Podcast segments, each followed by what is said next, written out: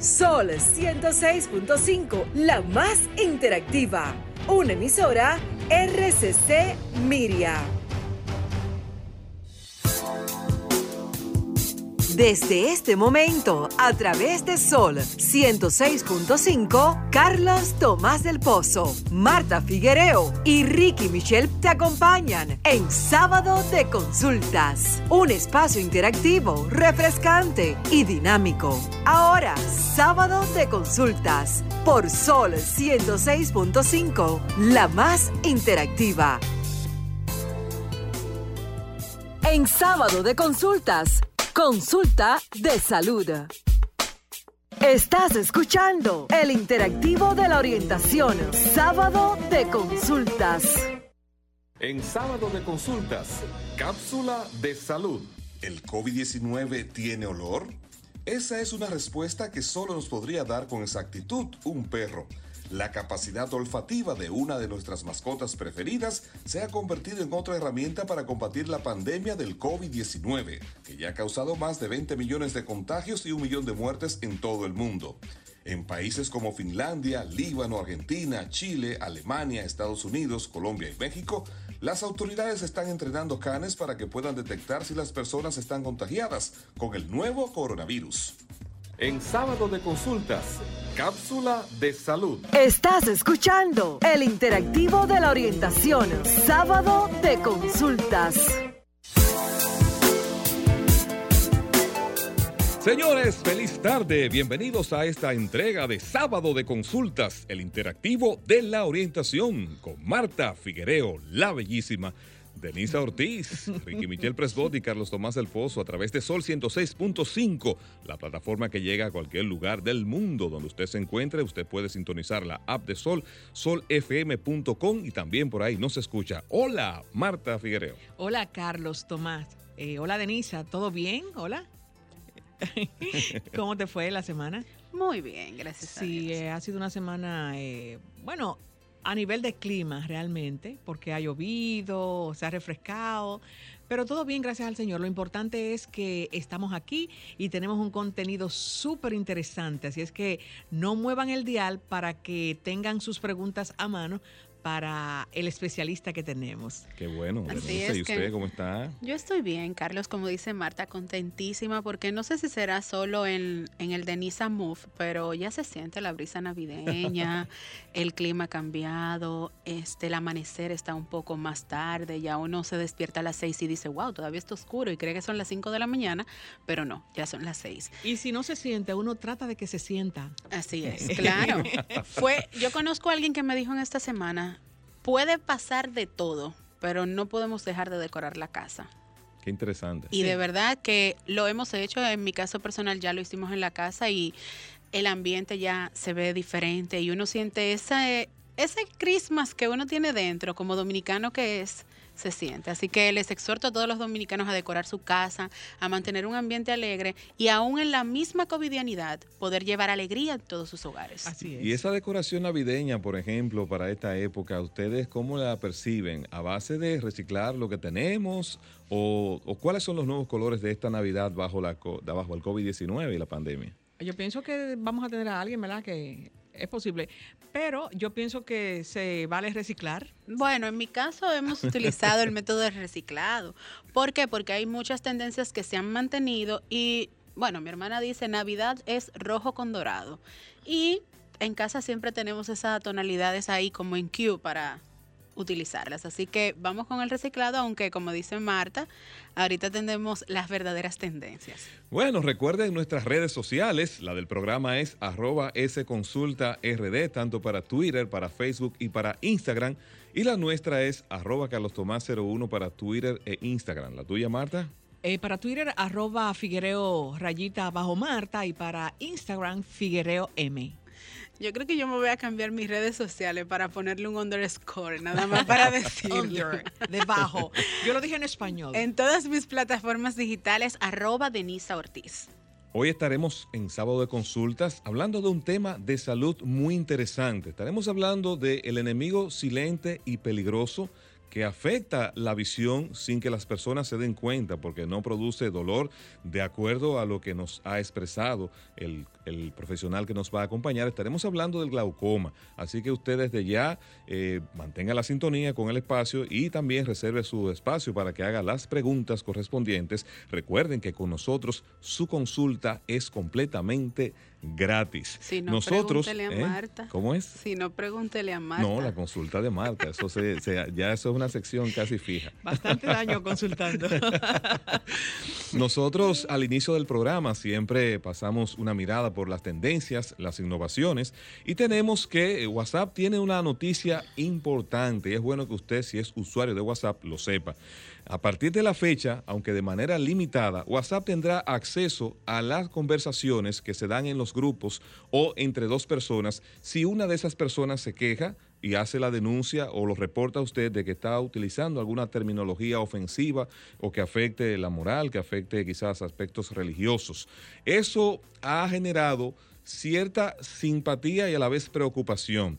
Porque se, se cree que a través de esta puerta que abre WhatsApp de tener acceso a las conversaciones, eh, cuando es reportada una persona, también existe el temor de que lo puedan hacer de manera subrepticia sin que usted se dé cuenta y ya ese respeto a la privacidad se ve afectado por esta invasión que aunque tenga una aparente justificación, uno no sabe qué puede pasar con las conversaciones que se intercambian por esa vía y en manos de quién puede llegar a parar. Así que ya ustedes saben, cada vez es menos la llamada privacidad que se tiene, no importa el tipo de plataforma que usted utilice en la red. Bueno, hay que tener cuidado entonces. Ya sabe, Marta. Bueno, mi mirada es con relación a un análisis de la revista The Lancet, en donde a nivel dominicano yo podía, podría decir que la gente revejía, que no es por genética. Me imagino que tú, tú tienes buen tamaño, Carlos. Relativo, relativo. No, no, no. eh, tú tienes un tamaño eh, Promedio. eh, promedio, pero bien, es decir, no eres revejido. Entonces, se- según este estudio, no solo es cuestión de genética, también ahí está, entra en juego lo que es la alimentación. Dice que la alimentación deficiente en los niños de edad escolar puede contribuir a una diferencia promedio de 20 centímetros en la altura entre los individuos de diferentes países, según ese análisis, como le había comentado, de la, de la, de la prestigiosa revista The Lancet. El informe reportó que en el 2019 los jóvenes de 19 años más altos del mundo se encontraban en los Países Bajos, mientras que los más bajos en Timor Oriental. Las adolescentes más altas de 19 años también son de los Países Bajos y las más pequeñas son de Guatemala. Entonces, en el estudio eh, indica este equipo de científicos que analizó la data de unos 65 millones de niños y adolescentes entre 5 y 19 años, recabada por más de 2.000 estudios llevados a cabo entre el 85 y el 2019. Eh, ese estudio también eh, reporta o dice que en América Latina eh, hay también personas eh, bajas. Bueno, Guatemala pertenece a, América Latina, sí, los Países Bajos, que son el centro de, de Europa, son tanto las jóvenes, son las más altas. Una joven de, de 11 años, eh, de 19 años en Guatemala, tiene el tamaño de una joven de- una de 19 de Guatemala tiene el tamaño de una de 11 de los Países Bajos. Es decir, que ahí influye mucho, pero yo entiendo que no necesariamente, específicamente, tiene que ser la alimentación solo, también la genética, porque sabemos que en muchos países de América Latina, donde hay todavía indígenas, eh, los indígenas no son de alto tamaño. Así también eso también influye, aunque ellos no lo, lo digan 100%. Así es que, de todos modos, vamos a exhortarle a a nosotros que mantengamos los niños a partir de los 5 años, desde que nacen, con una alimentación balanceada, buena, cero esas comidas grasosas y esos fast food, para que tengan un buen tamaño. Interesante. Ay, es bueno decirlo, pero es tan bueno el- la fast food. Bueno, en el caso de hoy vengo con mi mirada tecnológica, como cada sábado. Hoy vamos a hablar sobre el back tap o llamado botón secreto que Apple agregó con la última actualización de su software, el 14.1. La última actualización de este software trajo con él un botón secreto que agrega funcionalidad en la parte posterior del dispositivo. Cuando inició, es, cuando ellos lanzaron hace un mes atrás este sistema, yo le decía que a través de su celular en la parte trasera podían tocarlo dos veces. Yo y te vi este- haciendo eso. y este le permitía hacer una captura de pantalla. Pues es este botón que se llama Back Tap o botón secreto porque no lo podemos ver, no es visible, pero sí se puede configurar. Se trata de esta función ya que el sistema operativo ahora opera en teléfonos inteligentes, como todos sabemos. El Backtat o toque superior convierte todo el lomo del iPhone en un nuevo botón, ofreciéndole no solo a los usuarios, sino también a los que quieren ver unas maneras interactivas eh, de interactuar con el dispositivo. Del mismo modo, con solo golpear la parte de atrás del lomo del celular, una, dos o tres veces, correcto, dependiendo cómo usted lo configure, se pueden abrir atajos, se pueden abrir funciones específicas e incluso realizar eh, capturas de, pantalla. Simplemente con lanzar esa, activar esa confirmación a través de Siri o a través del, del de la parte del, de las funciones del teléfono. Hay que destacar que esta función solo está disponible a partir del iPhone 8. Ah. La configuración del software debe ser con clave.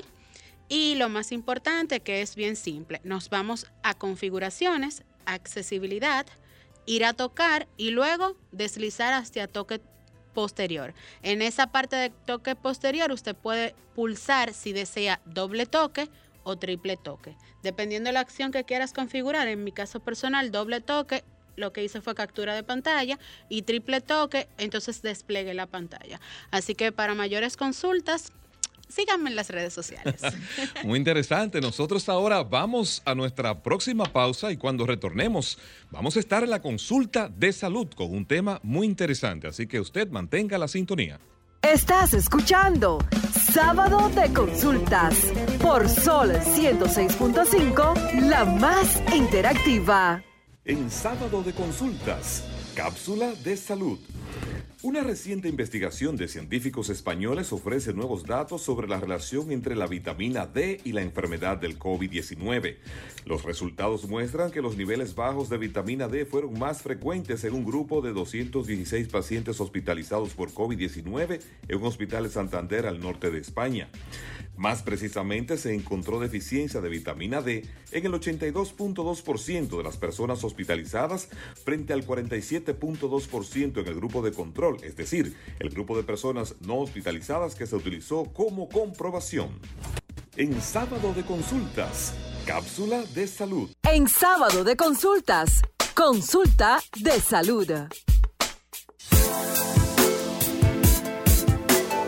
Vamos al interactivo de la orientación, sábado de consultas por Sol 106.5. Recuerden que sin salud no hay felicidad ni economía familiar que resista y es por eso que nuestro espacio se enfoca en la orientación. Vamos ahora a conversar un tema muy interesante con un cirujano oftalmólogo y, y con él vamos a conversar acerca del glaucoma. Nos acompaña el doctor Nacín Abreu Arbaje. Feliz tarde, doctor, bienvenido y gracias por estar con nosotros en sábado de consultas. Gracias a todos, buenas tardes. Creo que es Carlos, ¿cierto? Sí, así es, doctor. Saludos, Carlos. No sé si está Marta, no lo puedo ver. Sí, Marta está por aquí y Denisa. Eh, hola, doctor. Hola, hola. ¿Cómo están? Bien. Qué bueno. Doctor, quisiera que nos hablara, nos definiera, nos describiera qué es el glaucoma y si este presenta algunos síntomas que debamos tomar en cuenta. Muy bien, mira, el glaucoma es una enfermedad eh, que principalmente afecta lo que es el nervio óptico. El nervio óptico es el que va a transmitir toda la información que va del ojo directamente al cerebro para poder generar la imagen que vemos. Entonces, em, decimos que hay glaucoma cuando el paciente tiene presiones intraoculares elevadas, donde eh, poco a poco va produciendo daño al nervio óptico. Al principio hay eh, pérdida del campo visual y por último, en estadios mucho más avanzados o ya terminales, hay una ceguera total. Por lo general el glaucoma no presenta ningún tipo de síntoma. Em, la mayoría de las veces es asintomático y em, si en algún momento da síntomas puede dar un dolor de cabeza muy intenso em, y un dolor a nivel ocular y esto se denomina eh, un ataque agudo que es, em, digamos que, eh, una especie de emergencia, porque en cuestión de horas el paciente puede perder la visión por completo de manera irreversible. En el caso, doctor, de la, de, usted hablaba sobre la presión, eh, la presión del ojo. Una persona eh, puede sentirlo o cuando en el eh, yo he visto o he escuchado una gente que tenga las pupilas muy dilatadas y se le y se le expandan. Eso puede ser también un síntoma de que puede tener glaucoma.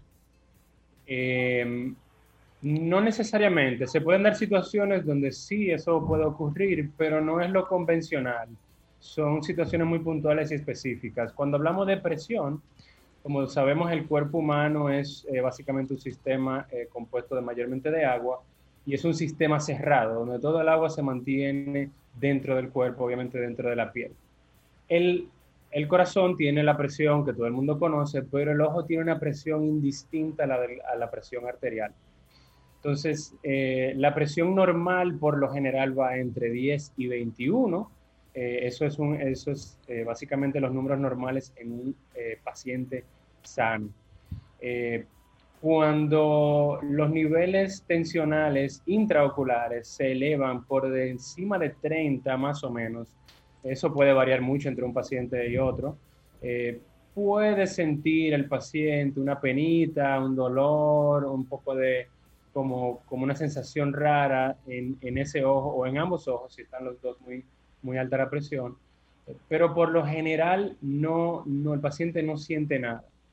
Y, lo curioso es que em, así como tenemos un ciclo circadiano donde de día estamos despiertos y de noche estamos durmiendo, em, el ojo tiene un mismo ciclo circadiano para el tema de la presión y eh, muchas veces el paciente no se da cuenta que tal vez tiene picos muy altos de presiones intraoculares porque las presiones están elevadas en horarios de dormida. Por, ejemplo, donde mayor presión intraocular hay, por lo general es en una hora o dos antes de levantarnos, 6 de la mañana, 5 y media, 7 de la mañana, es cuando más eh, presión intraocular tenemos. Recuerda que te puedes sumar a esta conversación a través de la línea telefónica o nuestras redes sociales. Con nosotros tu consulta es gratis. Comunícate 809-540-1065. 1-809-200-1065 desde el interior sin cargos. 1-833-610-1065 desde los Estados Unidos. Sol 106.5, la más interactiva. Continuamos en esta interesante conversación con el doctor Nacín Abreu Arbaje. Él es cirujano oftalmólogo. Denise, ¿tienes una inquietud? Claro que sí. Doctor, ¿puedo tener glaucoma en un solo ojo? Sí, eh, puedes tener glaucoma en un solo ojo. Por lo general, eh, es un glaucoma de tipo secundario, que eso quiere decir que lo que ha ocurrido es una situación previa a este glaucoma y que esa situación puede ser un golpe, puede ser una cirugía previa eh, o cualquier otro, otra de las causas, eh, te provoque un glaucoma de un solo lado. El glaucoma primario, que es un glaucoma eh, básicamente el más común de todos, por lo general es bilateral, aunque puede ser asimétrico, puede ser que haya un ojo más afectado que otro, no necesariamente tienen que estar los dos igual de dañados. Tenemos un contacto. Feliz tarde, estás en sábado de consultas. ¿Quién nos habla y desde dónde? Eh, mi nombre es María, eh, María Díaz, desde Boca Chica. Ok, adelante con su inquietud. Eh, yo, yo, tengo 69 años y tengo hipermetropía. De un ojo yo veo mucho más que del otro. Entonces, eh, yo siempre me he chequeado. Tengo ya un año que me chequeé y la presión de mi ojo está bien. Pero de noche me da, cuando yo despierto, yo tengo una resequedad en los ojos, que tengo que echarme una gotica, de una, de una que hay que uno le quita la puntita y se, y se, se, echa una gotica y, para como un suavizante. Y que, ¿Cómo yo puedo aliviarme eso, que no tenga yo que estar echando esa gota? Muy bien, doctor, permítame tomar la siguiente llamada y entonces le vamos respondiendo en bloque. Feliz tarde, estás en sábado de consultas. ¿Quién nos habla y desde dónde? Buenos días, soy la Varga del Mirador del Oeste. Domingo Este. Gracias por estar con nosotros. Um, yo tengo una, un cuñado que él le habían diagnosticado glaucoma, pero hace muchos años. Y entonces cambió a otros médicos y le dijeron que lo que tenía era hipertensión intraocular, que no había tal glaucoma. Explíqueme eso. Ok, vamos entonces a tomar el siguiente contacto y le respondemos. Feliz tarde, estás en sábado de consultas. ¿Quién nos habla y desde dónde? Saludos, Barahona Mundo, le habla Francisco. Gracias por estar con nosotros. Adelante con su inquietud. Tengo una inquietud que yo fui una vez a chequearme los ojos y me dijeron que entre cinco años me podría salir catarata, glaucoma, algo así. ¿Tengo que usar lentes fijo o qué? Deme la respuesta y, tengo a mi mamá que en el 97 lo, lo operan y ella eh, tiene una situación que a veces se, se empuja a los ojos la de separación. Deme la respuesta en el aire, por favor. La Ok. primero y luego la de ella. Nos vamos con el siguiente contacto y luego entonces respondemos. Feliz tarde, estás en sábado de consultas. ¿Quién nos habla y desde dónde? Bendiciones, igual para ustedes. Gracias. De Santo Domingo Oeste, Julia. Adelante. Gracias por estar con nosotros. Gracias a ustedes por su servicio tan bueno que dan, tan bueno. Muchas gracias. El doctor, por favor, si una persona le indican unos lentes, ¿verdad? Progresivos, y Ah. dura seis meses sin, envi- eh, sin mandarlo a hacer por lo de la pandemia, eh, Ah. ¿puede de nuevo tener esa receta o tiene que ir directamente al oftalmólogo? Bien, ahí está su inquietud. Doctor, tenemos dos preguntas que tienen que ver con defectos refractivos. La primera, eh, la hablaba la señora de- acerca de la aplicación que tendía, que De la hipermetropía, que Eh, veía más de un ojo, y la gotita, que si tiene, puede evitar ponerse la gota. Y la segunda es que si una persona le indican unos lentes progresivos y por seis meses no pudo hacerlo, si debe de ir nuevamente al oftalmólogo o en su defecto puede ir con la misma receta. Muy bien, eh, para responder a la, primera señora que llamó, eh, eh, el tema de, la picazón del ojo puede venir por un montón de razones, principalmente se lo acuñamos a lo que es el ojo seco, puede ser algún tipo de conjuntivitis alérgica también. Eh, el tema del ojo seco es que puede ser un poco difícil para tratar porque se convierte en un tratamiento eh, de, de una duración bastante extensa y el paciente muchas veces se cansa de mantener el ojito lubricado y tal vez no logra los objetivos eh, que realmente quiera. Entonces, eh, ese es el tema con, la, con el tema del ojo seco. Hay que mantener una lubricación constante, eh, diaria eh, y permanente a través del tiempo para que a lo largo de los meses o años eh, se pueda reducir las dosis eh, de lubricación eh, tópica diaria. Con respecto al tema de la hipermetropía de la misma señora, eh, aquí hay varios factores a tomar en consideración. Ella eh, habría que ver si hay algún grado de ambliopía. La ambliopía es donde hay una disminución de la agudeza visual por falta de desarrollo de la visión en los primeros 10 años de la vida. Entonces, eh, si eso ha ocurrido, donde hay un ojito que se quedó más rezagado que otro, eh, sí puede ser que, que tenga un ojo que vea menos que otro, o puede ser también producto de la misma, eh, del mismo ojo seco, que también puede ser más severo de un lado que de otro. Eh, tenemos dos y preguntas. también recalcar, Ajá. gracias eh, a- al tema de- del glaucoma, que los pacientes con hipermetropía eh, pueden presentar glaucoma de ángulo estrecho más comúnmente que la población en general. Eh, para responder la pregunta de los lentes progresivos, eh, eso eh, pudiese no tener que cambiarlo, puede ser la misma graduación, pero para confirmar esa parte eh, habría que, que- que revisar la refracción del paciente de nuevo.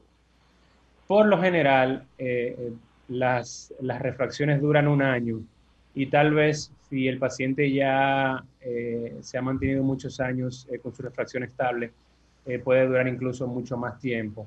Pero, pero eso para confirmarlo habría que, ver una consulta. Tenemos entonces dos preguntas relacionadas con patologías. Uno era el señor que hablaba de el tema de que De si pudiera sufrir de hipertensión, que no es glaucoma lo que, la- lo que él tenía, sino que cuando Sí, cambió la de señora, médico, que, que el, eh, el primer médico dice que su cuñado le habían diagnosticado glaucoma, cuando cambió eh, tenía era otra afección. que- Hipertensión ocular. intraocular.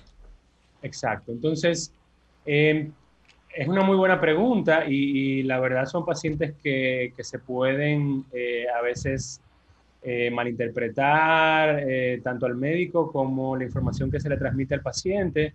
Eh, pueden ser también pacientes de difícil evaluación y, y- de tratamiento porque Eh, tenemos el paciente que es glaucomatoso franco, donde es un paciente que tiene sin medicación presiones por encima de 21, 22 y presenta daños en el campo visual y en el nervio óptico. Y tenemos aquellos pacientes que se pueden mantener también en esas presiones, pero no tienen alteración eh, en las pruebas de diagnóstico para glaucoma. Okay. entonces, como es una entidad que puede llevar al paciente a la ceguera, tal vez muchos médicos eh, se van por el lado eh, a favor del paciente, los tratan y lo mantienen en tratamiento para ayudarlos a que esos pacientes no se conviertan en eh, pacientes con glaucoma, porque sabemos que los hipertensos oculares pueden a lo largo de cinco años pasar de hipertensos oculares a pacientes glaucomatosos y que no lo sepan porque pueden perder su seguimiento. Ok, doctor, entonces finalmente de ese bloque de preguntas está el señor que nos habló de la Asociación de Catarata y Glaucoma y que su madre de más de 90 años, cuando está leyendo, tiende a estrujarse mucho los ojos, según él expresó. Ok, em, por encima de 50 años, eh, tanto la incidencia de catarata como la incidencia del glaucoma aumenta en la población y existe una entidad eh, que se llama un glaucoma facomórfico y es un glaucoma donde el cristalino se, se, pone muy abombado y va a producir un cierre del drenaje del líquido eh, de intraocular y se va a producir un glaucoma secundario en este caso. Eh, eso puede ser, no sé si se refería el señor específicamente a esto, eh, pero eh, que sí sepa que los pacientes eh, por encima de 50 años, todo el mundo va a comenzar con cierto grado de catarata, pero no todo el mundo va a padecer de glaucoma. El tema de, la, de, que se estrujan los ojos su madre puede ser ya por su edad, por lo general hay una, una gran prevalencia de, de ojo seco, porque hay una disfunción de la película lagrimal, las glándulas del párpado no, producen la cantidad de, aceite necesario para mantener esa película y así y puede ser más que nada síntomas de ojo seco. Ok, tenemos entonces otro contacto. Feliz tarde. ¿Quién nos habla y desde dónde? Hola. Bueno, parece que el contacto falló. Doctor, el comportamiento de una persona que esté padeciendo de glaucoma, por ejemplo, me enfoco en los abuelitos que comienzan a caminar y no ven los objetos laterales, se tropiezan. Si es un conductor, tiende a no eh, a tener quizás mayor dificultad con los puntos ciegos y tiende a rozar los vehículos que están estacionados o no ve si otro vehículo le va a rebasar. ¿Cómo influye esto en eh, si, esto es parte del glaucoma o hay alguna otra patología?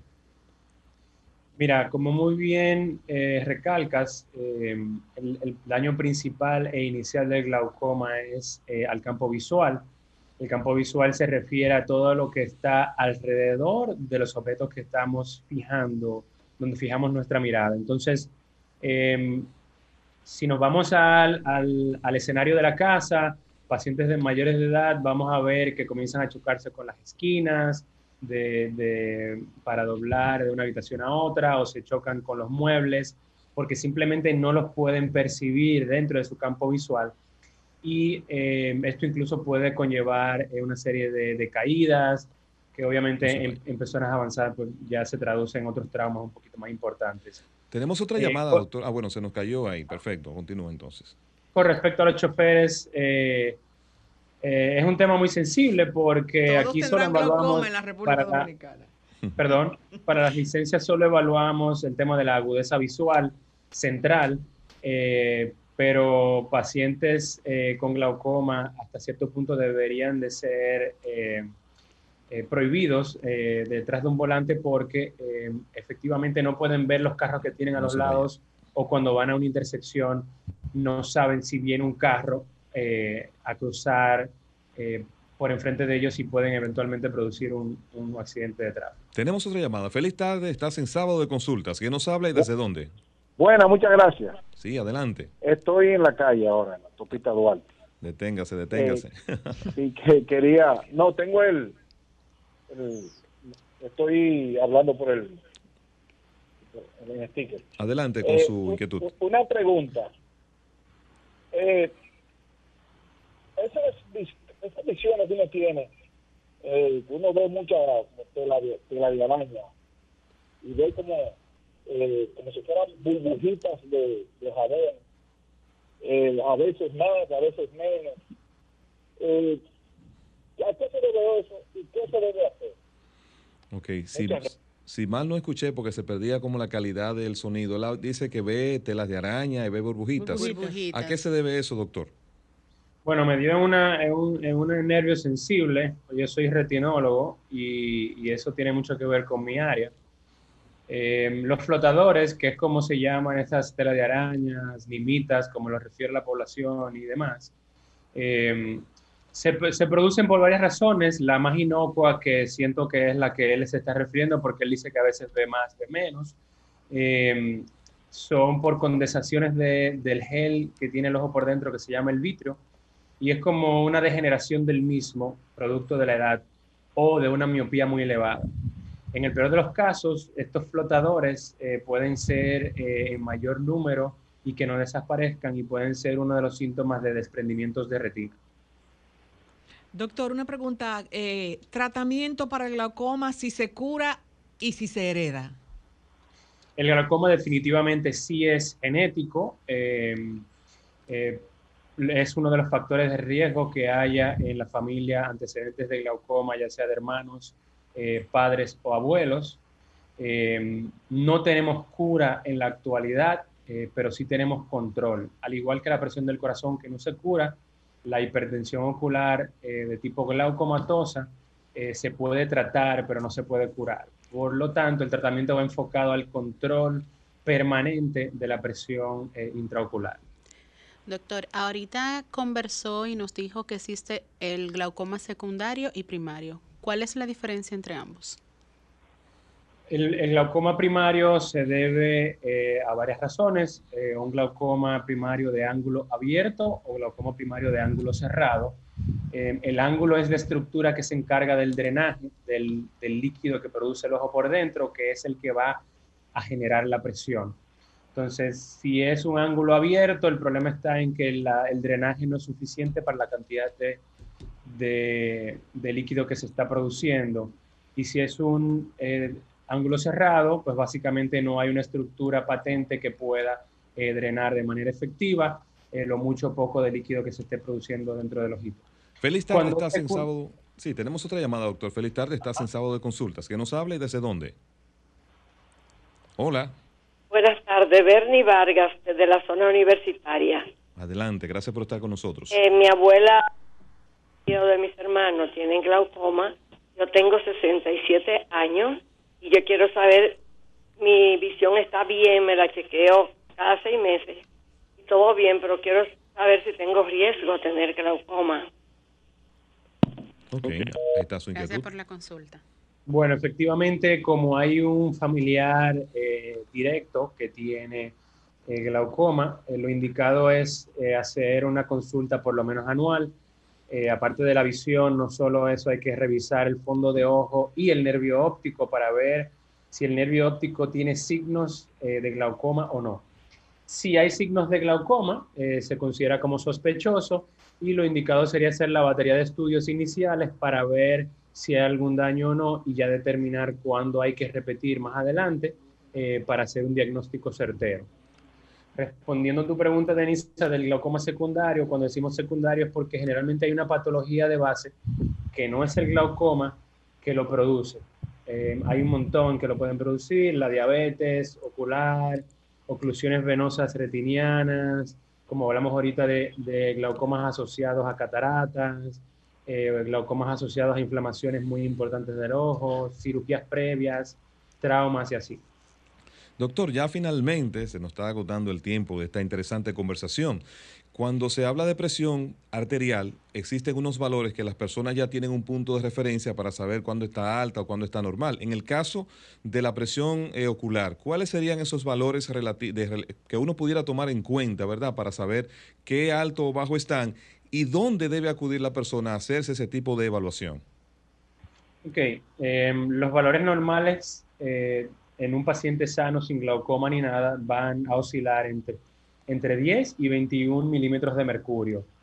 Eh, cuando tenemos pacientes con glaucoma, por lo general, aunque tengamos eh, una presión de 18, 19, preferimos tenerla a grosso modo por debajo de 15 porque se ha visto que es eh, un rango mucho más seguro eh, para pacientes glaucomatosos, ya que hemos visto que no necesariamente mantenerlo solamente dentro de lo estipulado como normal va a ayudar a prevenir eh, la progresión del glaucoma.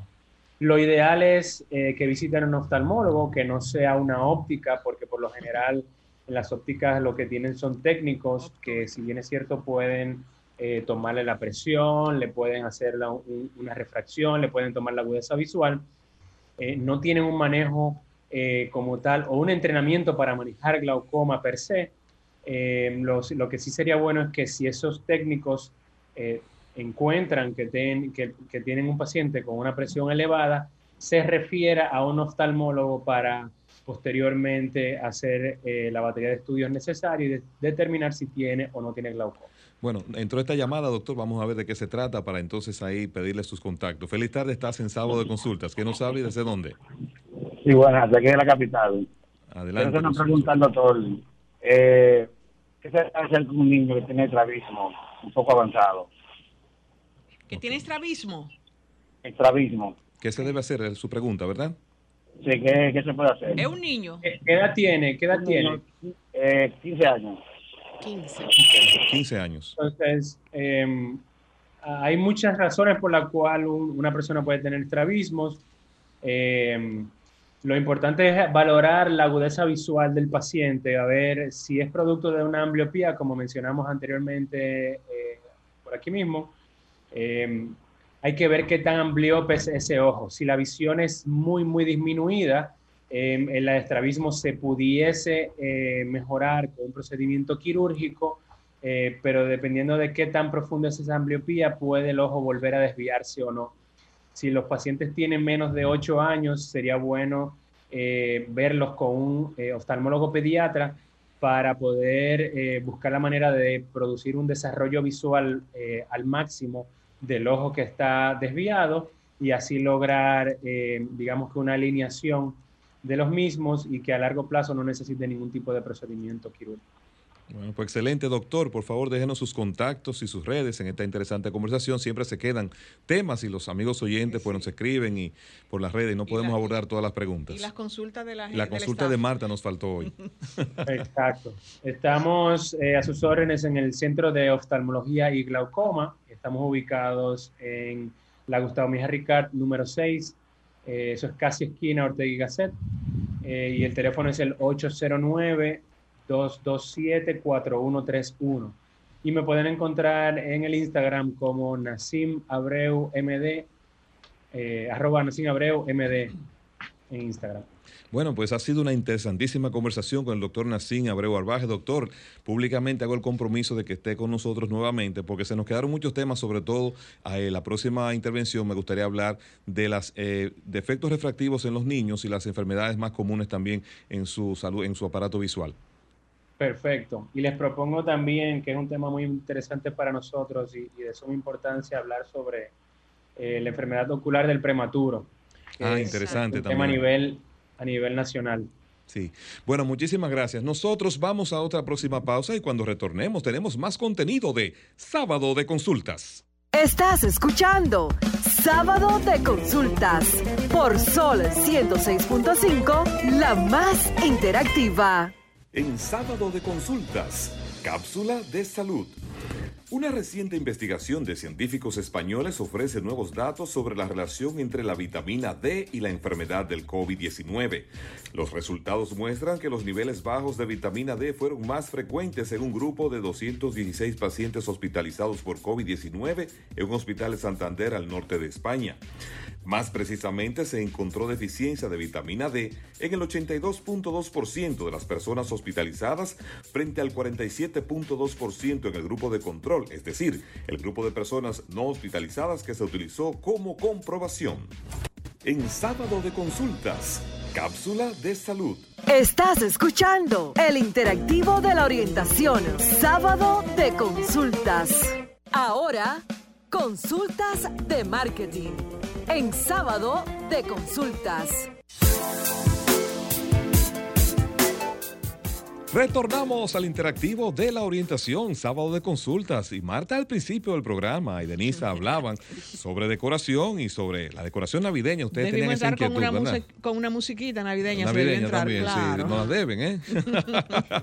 Mira, vamos a nosotros a, ten- a tener una conversación muy interesante ahora con Francina Socia, ella es relacionista pública, y nos va a hablar de cuáles son esos tips que debemos tomar en cuenta para decorar nuestro hogar ahora en estas Navidades.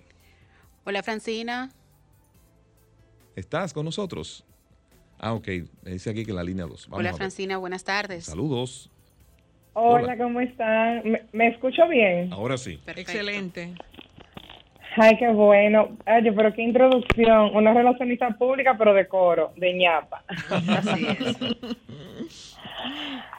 Cuéntanos, Cuenten. Francina, ¿cuáles son las tendencias navideñas para este 2020? A pesar de la covidianidad, nunca debemos dejar de lado nuestro árbol de Navidad. Mira, déjame decirte que lo primero es que la decoración llegó a mi vida de forma muy particular, porque como que choca a una persona que haga relaciones públicas y que decore Navidad. Y es que siempre, yo digo como que lo que está en ti no se estudia, es como un arte.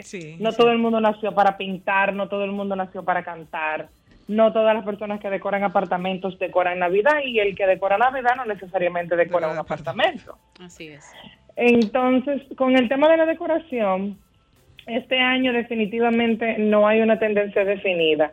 Yo me río mucho cuando escucho eh, personas que dicen, no, porque el Rose Gold, que la tradición. El año pasado, el, el famoso Rose Gold y los dorados y los champán reinaron mucho en las tiendas. Pero este año, y debemos de estar claros, China, que es el principal suplidor de la mayoría de las decoraciones navideñas, pues cerró sus fábricas desde diciembre del año pasado por el tema del COVID. Entonces, lamentablemente, si tú te vas a las tiendas, o por lo menos el que sabe, es prácticamente lo mismo que el año pasado. Las tiendas eh, han logrado, evidentemente, algunas, rescatar algunas piezas que han comprado en uno que otro país, pero básicamente es la misma decoración del año pasado. Te lo puedo decir con honestidad. Y no solamente eso, sino que vino súper carísima. No voy a mencionar tiendas, pero por ejemplo, piezas que tú comprabas a 300 pesos, 250 pesos, 400 pesos, que es un costo alto para una pieza de un árbol, ahora mismo tú lo encuentras 100, 50 y hasta 200 pesos más caro. Pero los colores, te digo, lo mismo. ¿Cuáles son esos colores? Para que, porque fíjate que tenemos que tomar en cuenta eso que dices del tema de los costos. Hay personas que tienden a guardar sus adornos y eso No, contribuye con el reciclaje. Entonces, ¿cuáles son esos colores o qué otros colores se pudieran incorporar para llamar, hacer esa, su decoración lo más llamativa posible? Mira, lo que yo siempre le digo al cliente, con el mismo amor que tú pones el árbol, debe de quitarlo. Porque de la manera que tú conserves las piezas, las luces, pues las puedes reusar. Entonces, eh, ¿cuáles colores? Los mismos del año pasado prácticamente. El champán, el dorado, el rosa viejo y el que nunca se queda, que es el rojo, porque la tradicional Navidad es roja, eh, dorada y verde Sí. y algunas personas que le ponen eh, cositas blancas. Pero, por ejemplo, yo lo que le he dicho a la mayoría de mis clientas y lo que hemos hecho es usar prácticamente la misma decoración del año pasado y agregar una pieza distinta, llamativa, que pues que le dé como un look diferente al árbol, por así decirlo, y cambiar la base. Este año yo he usado mucho el yute, no sé si ustedes conocen lo que es el yute, Sí, que sí. es como la tela de saco. Y el yute ligado a la Oaxaca, dependiendo de el color o el estilo del árbol que tú llevas, pues le da una frescura. Porque particularmente este año, para que tú veas lo sorprendente, algunas clientas han usado elementos de la naturaleza. Y yo he hecho unos árboles hermosos con elementos de la naturaleza, por ejemplo, el eucalipto, la prótea, la piña y esas em, plantas conservadas. Yo no sé si ustedes han visto como los arreglos de, de, esas, de esas ramas de flores que parecen como disecadas, conservadas, ligadas al brillo. Eso da un, un look espectacular, definitivamente. En el caso, eh, Francina, que habla del eucalipto, ese, eh, el eucalipto en sí, eh, verde, que al final te va a dar un aroma al, al entorno. Así, así mismo es. El eucalipto tú lo puedes entremezclar en el árbol. Claro, las personas que usan el árbol tradicional, porque a un, a un árbol rosado tú no le vas a poner un eucalipto. Correcto. Francina, Todo dependiendo de lo que tú tengas. este año he visto algo que me llamó mucho la atención, es que para el 2000, como era el año milenio, se utilizó mucho el plateado con un azul un poco tenue. Sin embargo, este año he visto el azul que nosotros llamamos marino o el azul Ujú, guardia azul militar. Ujú, con plateado. ¿Esa tendencia se mantuvo el año pasado o es algo propio de este 2020? Mira, no todo el mundo es amante de ese color. Hay personas, lo primero es que tú cambiar el color de un árbol implica un alto costo cuando te arriesgas a colores tan fuertes, porque tú no puedes ligar, por ejemplo, la diferencia del rojo y el dorado es que el rojo, bueno, tú le puedes poner un verdecito, te va a pegar, le pones un doradito, te va a pegar, le pones hasta al mismo rojo un plateadito y puede ser que tú lo saques, pero el azul es un color de respeto. Así es. O sea, el azul no se liga con todo el mundo. Imagínate tú e- ese, imagínate tú ese azul marino con un rosado o con un o con un rojo. Es una cosa, óyeme, No, no, yo no. casos. Entonces, eh, particularmente a mí, yo respeto el cliente que le gusten esos colores tan fuertes, pero a mí no me gustan. ¿Por qué? Porque son demasiado fuertes. Entonces, ahora, si tú eres una persona que tiene el presupuesto para tú montar un arbolito un año y cambiarlo completo el año que viene, bueno, pues Dios te bendiga el bolsillo. Pero, por ejemplo, cambiar el color de un arbolito, un tamaño estándar, que es lo que más se usa, 7.5, 8 pies, 6.5 pies, dependiendo de la posición del árbol, porque hay que estar claro con eso. Si tú lo pones en una esquina de la casa, pues tú nada más tienes que decorar el 60% del árbol porque eso te economiza porque es el frente. Sí. Así es. Si lo pusiste frente a un espejo, ahí mismo te fuiste, porque tienes que decorarlo completo porque el espejo refleja la parte de atrás. Bueno, Y si lo pones en una pared enfrente, pues tiene que decorar más. Estamos hablando de un presupuesto de un arbolito de ese tamaño del 1.45 mil a 50 mil pesos. wow. Bueno, Señores, la gente cree que es mentira, pero mira, por ejemplo, una pieza, por más barata que sea, de un árbol de Navidad, te cuesta 60 pesos, 80 pesos. Pero para que esa pieza resalte, tú tienes que ponerle 25 piececitas. 24 piececitas, entonces empieza a poner lápiz. El follaje de arriba, ay, hermoso el follaje. Cada ramita te cuesta 350, 250 pesos, pero para que la luces. rama se llene, no, entramos a la luz ahora, para que esa rama se llene, tú necesitas por lo menos 25. Calcula 300 por 25 y ve sumando para que tú veas. Bueno, Francina, la verdad que es muy interesante tus aportes. Déjanos tus contactos y tus redes. Se nos agota el tiempo en el espacio y sé que este es un tema que la gente quizás no te llama aquí, pero comienzan a escribirte como de hecho lo están haciendo por las redes para que te consultemos. Por favor. Ay, gracias. Bueno, mis redes son arroba Francina Socias RRPP. Em, les quiero decir algo porque no me quiero ir sin decirles esto. No hay un árbol bonito ni un árbol feo. Está el árbol que tu presupuesto te permita y el que tú disfrutes. Olvídense de eso, de que, de que no, que yo no tengo dinero. Usted puede poner un palito con una luz. Si te gusta la Navidad y tú te lo disfrutas, es el árbol más bello que tú puedas tener. Gracias, Francina. bueno. Excelente comentario. Eh, Sí, sí, siempre me escriben y me mandan eh, arbolitos. Yo digo, eso está bello, lo hiciste tú con el corazón, por lo que tu dinero te dio, eso está perfecto. Así es. Bueno, pues muchísimas gracias. Vamos a seguir conversando A sobre este tema contigo durante el transcurso de la Navidad. Porque eh, fíjate que ella dice ahí algo muy importante. O sea, no te lleves de hacer tampoco extraordinarios sacrificios colocando algo que, ex- que se pueda escapar de tu presupuesto. Lo que, lo que importante es el deseo y la intención con la que lo prepares. Bien. Así es. Gracias a ustedes, chicos, por su cariño y discúlpenme que no puede estar lejísimo, pero Bueno, nos chequeamos nada, pronto entonces. un abrazo. Sí, gracias, gracias. Francina. Nosotros ahora entonces vamos a hacer un contacto con Ricky Michelle Presbot. Lo tenemos a Ricky ya, Denisa. Tenemos a En Ricky. breve. Ah, ok, en breve tenemos a Ricky. Que como siempre, Ricky se está esforzando y sacrificando por el equipo en las carreteras o en Yo tengo que diferentes provincias hasta fuera del como país. ese. Yo tengo que hacer un esfuerzo. Bueno, una vez al año no hace daño, ¿eh, Carlos. Estás escuchando Sábado de Consultas por Sol 106.5, la más interactiva. En Sábado de Consultas, cápsula de salud. Una reciente investigación de científicos españoles ofrece nuevos datos sobre la relación entre la vitamina D y la enfermedad del COVID-19. Los resultados muestran que los niveles bajos de vitamina D fueron más frecuentes en un grupo de 216 pacientes hospitalizados por COVID-19 en un hospital de Santander al norte de España. Más precisamente, se encontró deficiencia de vitamina D en el 82.2% de las personas hospitalizadas frente al 47.2% en el grupo de control, es decir, el grupo de personas no hospitalizadas que se utilizó como comprobación. En sábado de consultas, cápsula de salud. Estás escuchando el interactivo de la orientación, sábado de consultas. Tornamos con nosotros a Ricky Michelle. Tenemos aquí en la línea 2. Hola Ricky, ¿cómo estás? Decíamos antes de tú entrar al aire que siempre se está sacrificando por el espacio de diferentes puntos del país o hasta fuera de la Bueno, isla. Buenas tardes, compañeros Carlos, Marta, Denise.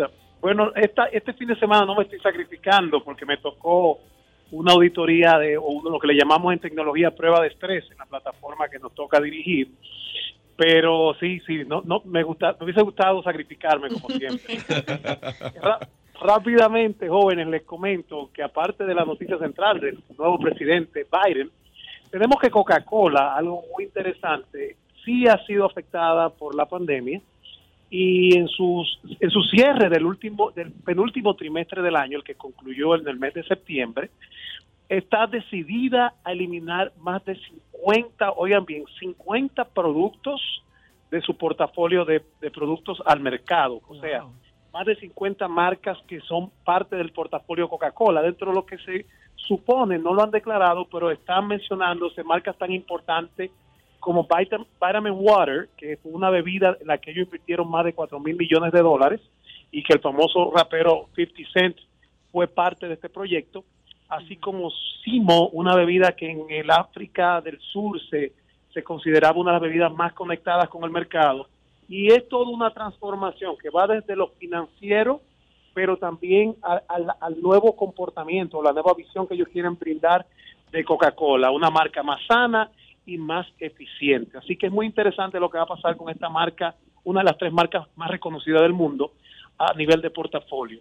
Y por otro lado, quiero que sepan, a propósito de la victoria del presidente Biden, que tras bastidores la marca Uber, Uber, como todos conocemos, fue una de las marcas que más apoyó a Biden en el transporte de votantes demócratas en, en este periodo electoral, tanto para ir al recinto electoral como para el delivery de toda la logística del Partido Demócrata, lo que demostró que el famoso establishment apoyó al hoy y nuevo presidente Joe Biden. Mencionaste la palabra clave, logística, fundamental en Logística, este proceso. Cono- Muy conocida esa palabra por acá también. Así es, así es, hermano. Ricky, lo de Coca-Cola también estuve mirando que en la medida que las tendencias informativas del consumidor hacia consumir productos de más, más saludables también la ha impactado porque en el tema de los refrescos específicamente, eh, la gran, los gran contenido de azúcar que se ha revelado y los, y los daños posteriores que esto tiene para la salud y el sobrepeso han sido Así es. fundamentales también en que se le pierda eh, la confianza a ese tipo de productos. Así es, así es. Y Bueno, sobre todo de lo- hecho, la- los productos que supuestamente eran dietéticos, eh, que se comprobó que te- muchas veces tenían más azúcares que los que no eran dietéticos. parece que Marta y yo leímos el artículo porque precisamente las ventas de Coca-Cola cero, tipo dietético, se desplomaron en más de un 35% en el último trimestre. Sí, así es. Bueno, Así es. así va el mundo, la competencia y sobre todo en la medida que las personas van entrando en mejores modelos de consumo de alimentos, esto va impactando a las marcas tradicionales. Bueno, gracias, gracias por permitirme estar en un espacio tan maravilloso como este y Dios mediante seguimos en contacto. Bueno, pero no nos dice cuándo estás con nosotros físicamente, ¿qué pasa? El próximo sábado terminé mi prueba de estrés, gracias a Dios. Ya Wait terminé esa prueba de estrés. Bueno, O pues sea, gracias próximo- Ricky, éxito. De hecho, va una sabes. invitada muy interesante el próximo sábado, que Denise está en eso. Muy bien, muy bien, excelente Ricky, ya tú sabes, cuídate por ahí. Un abrazo. Entonces, continuamos. En sábado de consultas, consulta de pronósticos. ¿Cómo anda el clima con Denisa Ortiz? Bueno, Carlos, a pesar de que en estos días habíamos visto el sol en unos eh, miércoles, jueves de la semana, les informo que a partir de hoy, lamentablemente, vamos a volver al agua. Para los que no, para los que no les gustan los nublados con aguaceros y tronadas, les informo que sí. Eh, puesto que nosotros le estamos dando seguimiento a lo que es una onda tropical que pronostica lo que será un cielo nuboso con aguaceros que podrían ser moderados localmente, algunos con ráfagas de viento, típico de nuestro gran país que nos permite tener esa, ese clima tan variado y tropical. La Oficina Nacional de Meteorología mantiene alertas meteorológicas ante posibles inundaciones urbanas repentinas o graduales, así también como el desbordamiento de ríos, cañadas y arroyos para nueve provincias, dentro de ellas están San Pedro de Macorís, el Gran Santo Domingo, San Cristóbal, Peravia, Asua, Santiago, La Vega, Monseñor Noel y Barahona. Así que como siempre digo, mantenerse cauto a todos los organismos de socorro, darle las incidencias al Centro de Operaciones de Emergencia y la Defensa Civil y nosotros los que tienen el privilegio de disfrutar andar a pie, utilizar sus tenis y su paraguas para prevenir que se mojen y evitar los contagios de gripe. Bueno, las personas que se cuiden en las carreteras, hay un fin de semana largo, el lunes, el toque de quedes a las 7, es bueno que lo tengan también pendiente. Señores, oh, sí, porque, es día, de fiesta. Señores, llegamos al final, muchas gracias. Eh, Marta Figuereo, la bellísima, Denisa Ortiz. Gracias, Carlos. Ricky Michelle Presbot y Carlos Tomás del Pozo. Bye, bye. Feliz.